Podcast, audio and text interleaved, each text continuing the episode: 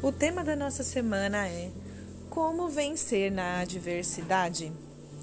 Em Jeremias, capítulo 33, versículo 1, diz assim a palavra do Senhor: Pela segunda vez veio a palavra do Senhor a Jeremias, enquanto ele ainda estava trancado no átrio da prisão, dizendo: Assim diz o Senhor que faz isso, o Senhor que a formou para estabelecer o Senhor é o seu nome.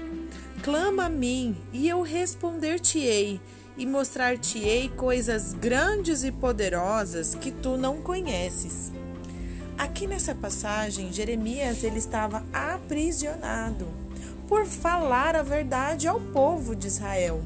Jeremias falava aquilo que o Senhor mandava como uma forma de correção, porque o Senhor corrige aquele quem ama.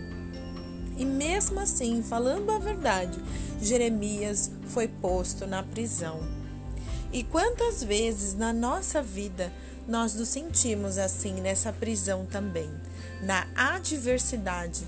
A adversidade é uma prisão que muitas vezes nós não temos força para sair dela sozinho. E aqui o profeta Jeremias ele estava preso por um problema que ele nem tinha causado, mas simplesmente por falar a verdade. Mas mesmo assim, na prisão, o Senhor Deus nunca o desamparou.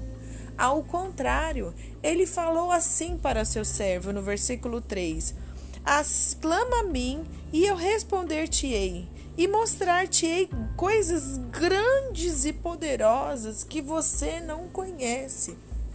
Um dos pontos principais que nós temos na adversidade é clamar. O clamor ele é uma arma tão forte, o clamor ele é uma arma tão poderosa nas nossas vidas que move o coração de Deus. E é isso que Deus quer nos fazer, que nós possamos acordar, que nós possamos despertar para clamarmos ao Senhor porque a palavra de Deus nos diz que os últimos dias seriam difíceis. E nós temos enfrentado tempos difíceis, tempos muito pesados, e somente através da oração, somente através do clamor, de jejum, de uma busca incessante, é que nós veremos a glória de Deus. Por isso eu te convido a adorar conosco a clamar ao Senhor Jesus, a orar, a buscar a presença do Deus Onipotente.